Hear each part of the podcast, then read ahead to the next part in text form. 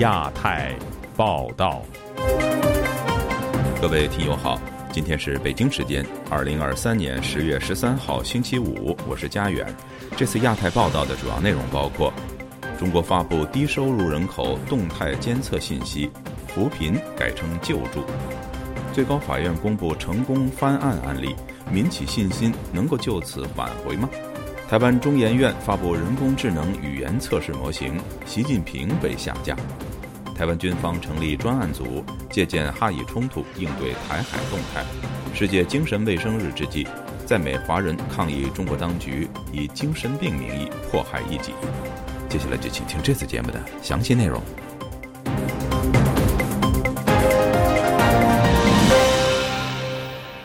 中国国务院公布，截止到二零二三年六月，全国低收入人口动态监测信息平台已经归集到包括低保对象、特困人员、低保边缘家庭成员等六千六百万低收入人口的基本信息。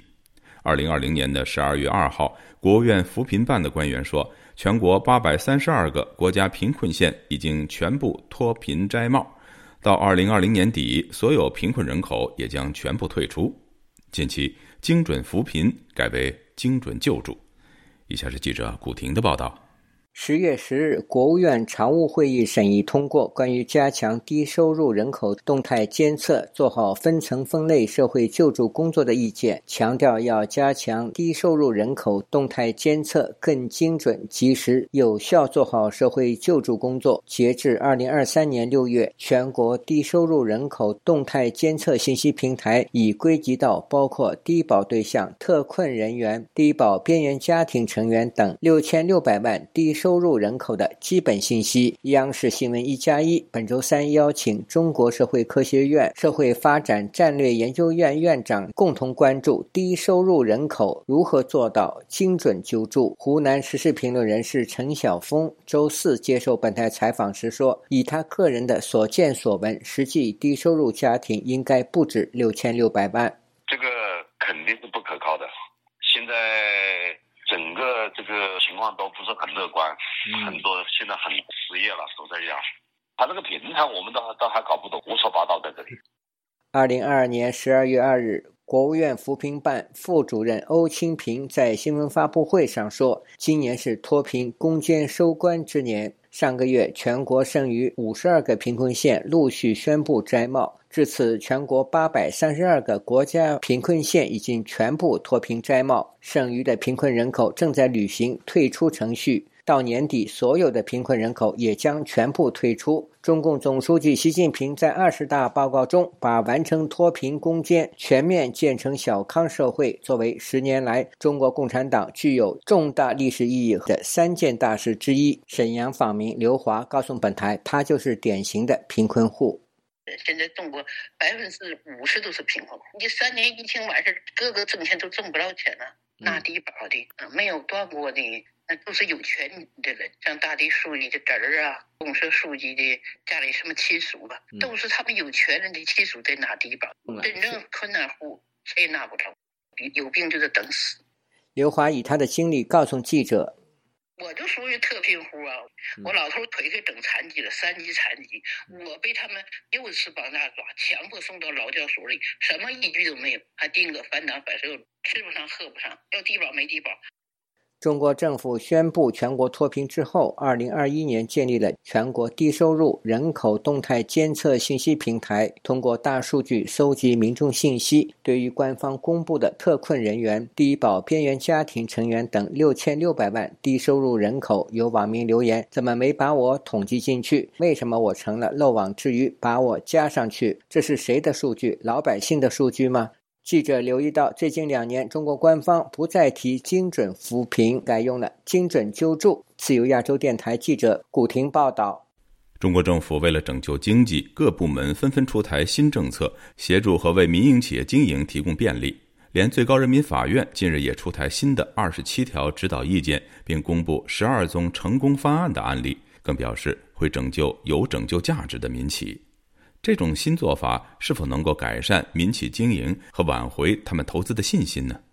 以下是记者陈子飞的报道。中国最高人民法院发布二十七条的指导意见，包括要求审判工作加强对民营经济的保护，防止和纠正把经济纠纷认定为刑事犯罪；要求法院要严厉打击发布针对民营企业的虚假宣传，以及要健全常态化冤错案件纠正的机制。同时，也发布十二宗涉及民企的再判案件，当中有一半已经改判无罪。最高法院民二庭庭长。林文学表示，法院会依法拯救陷入财政困境但有缓救价值的民营企业。中国人权律师王全章表示，多年来涉及民企和企业家的案件非常多，不排除这次的做法是所有冤案的受害人家属和律师的抗争成果，并不代表最高法院承认过往有错判。误判的情况，更不代表能改善民企面对不公平审讯的处境。表面上看是是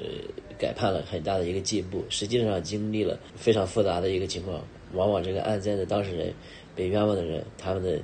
呃要付出了非常非常大的一个代价。呃，经过多年的抗争以后，法院改判，最高法又会去把它作为自己的一个成绩来宣扬。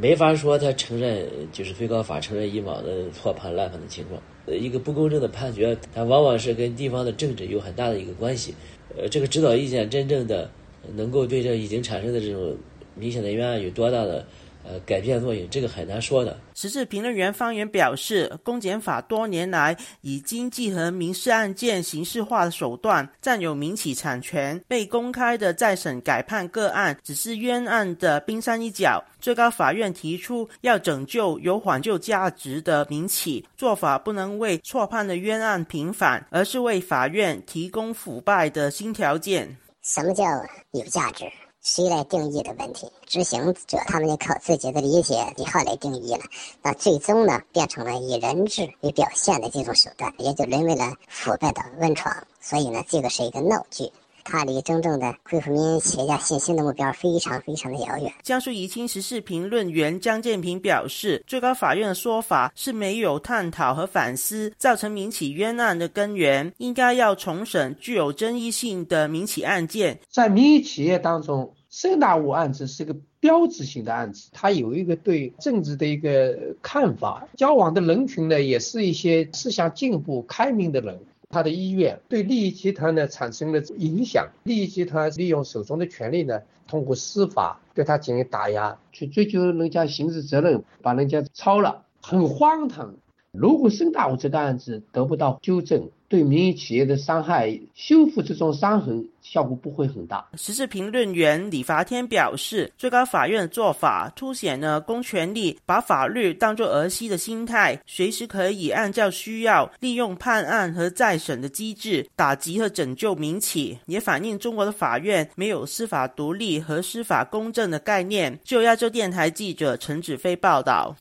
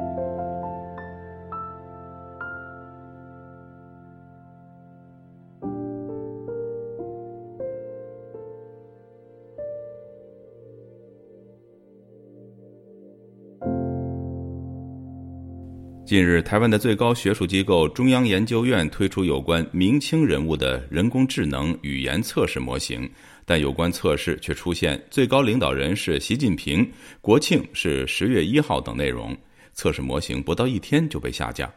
以下是本台记者黄春梅发自台北的报道：台湾的中研院在九日推出繁体中文语言模型 CKIP 模型，不少网友争相测试。民进党立委范云在脸书贴文称，请他领台湾国庆贺词，他却回答：随着中国的伟大复兴，我们要庆祝台湾的国庆。在中国强大的领导下，台湾将会实现更加美好的未来，甚至还会出现台湾是中国的一部分等离谱的回答。范云称，这已经是治安问题，是认知战的议题。福大学校长谢坤林以中研院 AI 大翻车分析，中研院使用的是两个简转繁的资料集，一个基础资料是北京新城数据提供的网络资讯集，以中国 AI 相关研究单位为首，超过二十所全球知名大学和机构共同编制；另外一个则是简体中文为主的一般性知识问答对话资讯集。在发现错误之后，中研院将该款语言模型下架，并发表声明称，该模型是个别研究人员主持的词库小组实验性研究，模型尚在测试阶段，由该研究人员自行发布试用版本。同时，中研院后续将规划成立生成式 AI 风险研究小组，深入了解 AI 对社会的冲击，提供研究人员相关指引，避免类似事件再度发生。台湾最高学术殿堂 AI 出包，成为台湾的立法院教育及文化委员会质询焦点。民进党立委万美莲之一：那这一套完全是我们研发出来的，还是我们去引用大量引用资料上面出现了问题？又或者是我们根本就是抄袭对岸的研究成果？中研院院长廖俊志表示，该研究员已经深切反省，中研院也在这件事情学到正面教训，体认到繁体中文语言词汇非常重要，这件事需要大家一起做。研究人员呢，因为他求快心切，啊，他把尚未完全测试完毕的软体，以这个开源的精神啊上网，请大家一同测试。台湾人工智慧学校校务长蔡明顺脸书建议，台湾的政府应借此机会加强在软体方面投入更多资源，尤其是语言模型和资料集的建立上，以便让台湾能够加快发展的脚步。不仅仅在硬体方面的投入，如此一来才能够有助于台湾在 AI 领域上取得更大的进展。自由亚洲电台记者黄春梅台北报道。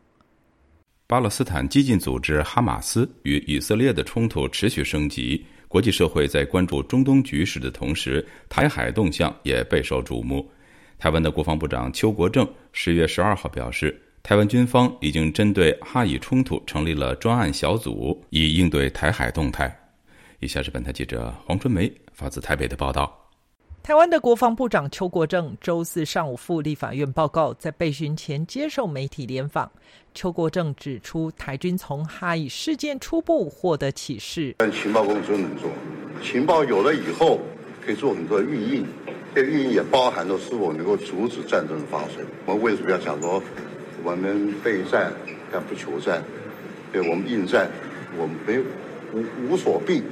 但是大家共同的期望都是避免战争。当被问到美军全力赶往以色列驰援，近来解放军也动作频频，会不会担心中国可能趁虚而入？邱国正回应称，台湾在这方面的准备每天从早到晚没有停过，并不抱着很乐观或者极度悲观。任何一件事情评论要有真厚，啊，有一份证据讲真话。国民党立委吴思怀质询指出，以色列最引以为傲的铁穹短程防空导弹系统，这一次完全失灵，抵挡不了五千多枚火箭炮饱和式攻击。曾经担任陆军副司令的吴思怀提出他的忧虑：中国四百到六百公里射程的火箭炮已经部署完毕，射程涵盖整个台湾本岛，包含花东。我们要做一些防范措施，采取一些积极手段。否则，一旦遭受到敌人短时间的饱和攻击，台湾毫无防护能力。邱国正回应表示，所谓的饱和式攻击，没有几个国家招架得住，要想办法把损伤降到最低。战备工作没有最好，但我们要不断的要求它比较好或者更好。军事评论员齐乐意接受访问时也指出，饱和式攻击的定义因国家而异。所谓的饱和，就是超过对手最大的防御能量。每个国家的饱和能力不同。只要有一个国家有决心以更大的成本跟力量去对付一个国家的话，是在实施饱和攻击的话，对方国家是很难进行有效防御的。这一次哈马斯恐攻凸显情报的重要性。齐乐意指出，从疫情开始，一直到最近两岸关系的紧张与对峙，交流与交往确实是在减少。在分析中国大陆的政军情势方面，第一手的素材比以前少。这不只是台湾，而是世界各国面对的问题。其乐意直指，中国出台的反间谍法不只针对外国人士，中国境内的人也首当其冲。因此，在与外国人士交流过程中，大多有所保留，以免触法。这也让在中国情报搜集难度提高不少。自由亚洲电台记者黄春梅台北报道。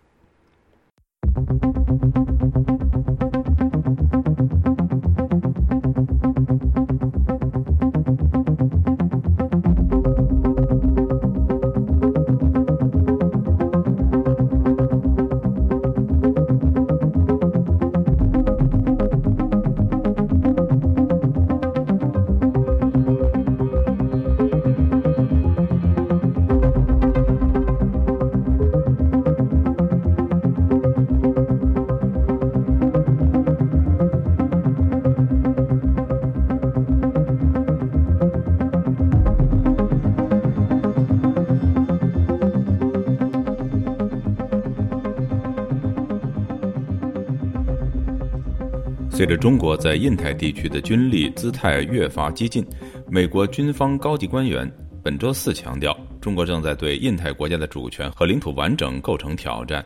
而中国在该地区相关军事战略集中针对空中和海上防御，忽略了地面力量。以下是本台记者经纬的报道。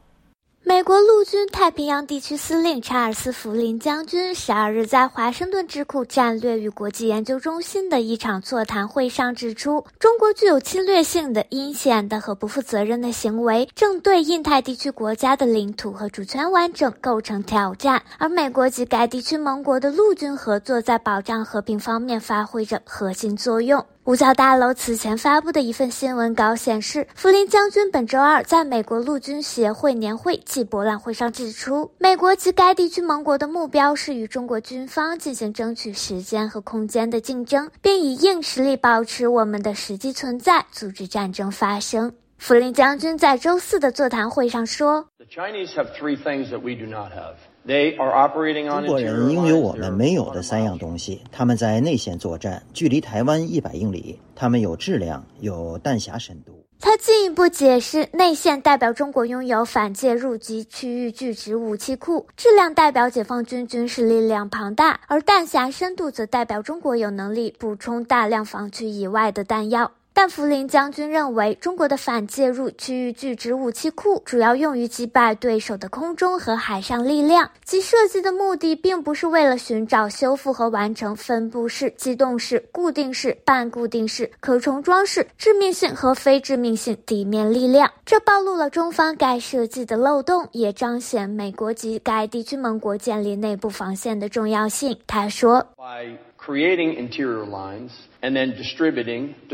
因此，通过建立内部防线，然后进行分布、分散、连接联合部队和多国伙伴，我们给对手带来了一个不对称的困境。除此之外，在我们前进的同时，我们还再次创造了与盟友和伙伴进行相互协调操作的机会。他还指出，目前美国及印太地区盟国已经在北部走廊，如韩国和日本，建立了内部防线，但美国仍需在中央走廊、西南走廊和西部走廊创造机会，打通从北海道穿过第一岛链直达澳大利亚大陆的前沿阵地。福林将军在周二的讲话中还强调，虽然印太地区空中和海上力量至关重要，但陆地力量不容忽视。他补充说，该地区的军队由百分之六十五至百分之八十的地面部队组成。对解放军实施绝对领导的中国共产党，在去年二十大上发出了如期实现建军一百年奋斗目标、加快建成世界一流军队的号召。今年三月，美国国务卿布林肯也公开表示，他认同情报部门的评估，即中国解放军将在二零二七年前具备攻台能力。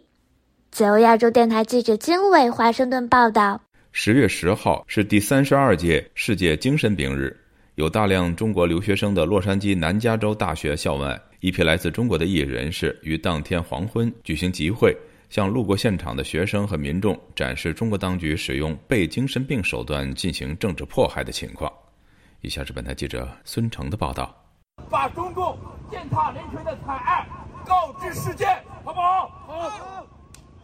本次集会的参加者之一，来自北京的律师梁少华接受了记者采访。讲述了近年来中国被精神病迫害的发展趋势。他说：“中国呢，近些年来越来越频繁地把精神病啊作为迫害异议人士的一个手段。政府呢，官员还有这警察呢，他把强送精神病院作为一个非法的一个强制手段啊，来迫害良心犯。”参加本次集会活动的人们拉起了模仿去年北京四通桥抗议者的白底红字横幅，以及写有“解体中共才能停止迫害”。抗议中国政府以精神病监狱、酷刑迫害人权字样的标语，并通过街头行动剧的方式展现了中国当局在进行被精神病迫害时采用的暴力鼻饲灌食及电针等多种酷刑。让你绝食，让你绝食，还敢不敢绝食？在集会者们呼喊口号时，有路过的人们进行了响应。来自中国的留学生张俊杰也是本次活动的参加者，他在活动现场发表了英文演说。表示，尽管中国当局进行着国际宣传，并对中国的人们进行了极大的控制，但是，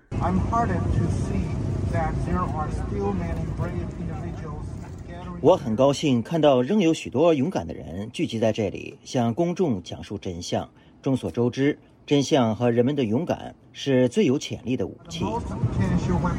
在本次活动中进行演说的人士，还包括来自中国的名誉人士吴宇翔和维权人士雷晶等。根据国际人权组织保护卫士公布的数据，仅在2015至2021年期间，中国就发生了至少144起被精神病案例，遍及中国21个省份。而这些案例只是众多被精神病迫害事件的一部分。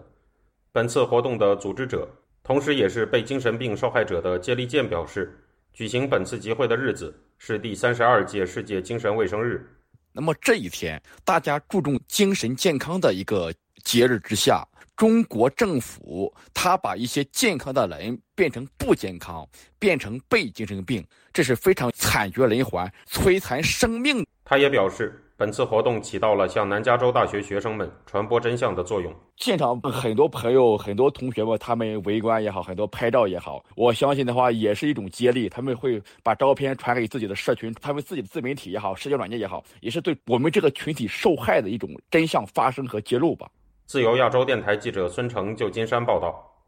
加拿大香港监察组织发布一份关于打击外国干预加拿大工业和技术领域的报告，其中列举了七个与中国有关、危及加拿大安全的案例。该组织建议渥太华采取三管齐下的方法来应对日益增长的外国间谍活动。以下是本台记者柳飞的报道。This is the first time this charge has been laid.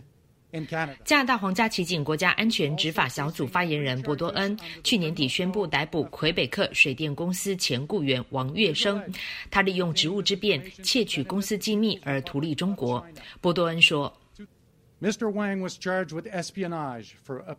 王月生以涉嫌间谍罪遭起诉，包括获取商业机密、为获取机密而欺诈、未经授权使用计算机。”以及公职人员背信罪等，这不是近年来唯一的案件。香港监察组织公布一份报告，分析了七个案例。除了王月生案之外，还有国家微生物实验室科学家邱香果夫妇被解雇，中国海能达电信子公司新克莱为加拿大皇家骑警安装通讯设备，中国同方威视为加拿大使领馆提供保安设备，向中国输出美国机密的加拿大居民苏病案。加拿大华裔公民黄清涉嫌向中国泄露海军造船机密案，以及最广为人知的加拿大北方电讯遭中国华为公司窃密案。香港监察政策顾问凯撒琳良表示，过去一段时间，加拿大社会对中国干预的关注多锁定在政治选举和侨民社区等问题。但是，随着国际地缘政治越来越复杂和危险，工业技术的渗透更成为一种攻击利器。这不仅是私人企业受影响，我们看到公营企业和政府机构也成为了目标，这是间接侵犯我们的技术和智慧财产权，严重损害了加拿大的利益。报告中提到三大建议：第一是加强监管，包括加速外国影响力登记法的立法，颁布联邦加拿大商业机密法，并确保联邦和省的起诉程序有一致性；第二是要求企业、大学和机构都要加强内部安全准则；第三是成立专门委员会来审查先进科技的取得方式，防止外国政府或机构恶意并购。加拿大安全情报局今年春天公布了二零二二年的调查报告，提到外国干涉和渗透的严重性。情报局长大卫·维里诺特说：“To be clear, the threat does not come from the Chinese people。要说明清楚的是，威胁并非来自中国人民，而是中国政府利用公权力，透过各种方式影响我们的利益，威胁我们的国家安全。”加拿大前安全情报局两名官员今年稍早曾经到国会作证，指三十年前就有中国渗透问题，但渥太华却从不处理相关问题。自由亚洲电台记者柳飞温哥华报道。前中共中央党校教授蔡霞教授，欢迎您。北京之春的荣誉主编胡平博士，首席顾问于茂春于教授，欢迎您于教授。前参谋总长李启明李将军。你干嘛要跟十四亿中国人民为敌呢？你只要跟那九千万的中国共产党为敌就可以了。就是说，法律的执法者他可以随意解读你的争议的话，这是一个非常恐怖的一个一个一个现象啊！美国人现在终于认识到，说你要扳倒我的话不是假的，你是真的认真的干。我已经决定，我会死在台湾。权力正在世界版图中重组，大国角力的盘算影响了你和我。地缘政治牵动全球贸易与经济成长，全球华人世界出现了新的生态变化。是由亚洲电台的《亚洲很想聊》和您与世界动态同步接轨。我是戴中仁，我在亚洲很想聊，和您一起聊。听众朋友，接下来我们再关注几条其他方面的消息。据路透社报道，多位知情人士透露，现任中共中央军委联合参谋部参谋长刘振立将军将有可能成为下一任的中国国防部长。消息还指，刘振立有可能在本月底北京举行的国际安全论坛之前取代已经失踪超过一个月的李尚福，这将有助于促进中美之间的军事接触。另据路透社报道。欧盟委员会内部市场专员蒂埃里·布雷顿星期四向抖音国际版 TikTok 首席执行官周受资发出通牒，要求他在二十四小时以内说明，在哈马斯袭击以色列之后，他采取了何种措施应对这款短视频应用软件上有关的虚假信息。报道指出，布雷顿在给周受资的信中解释说。本周稍早时候，他也向 X 公司的拥有者马斯克和 Meta 的创始人扎克伯格发出了类似的信函。据半岛电视台网站报道，以哈冲突发生后，世界各大社媒平台充斥着有关的虚假信息。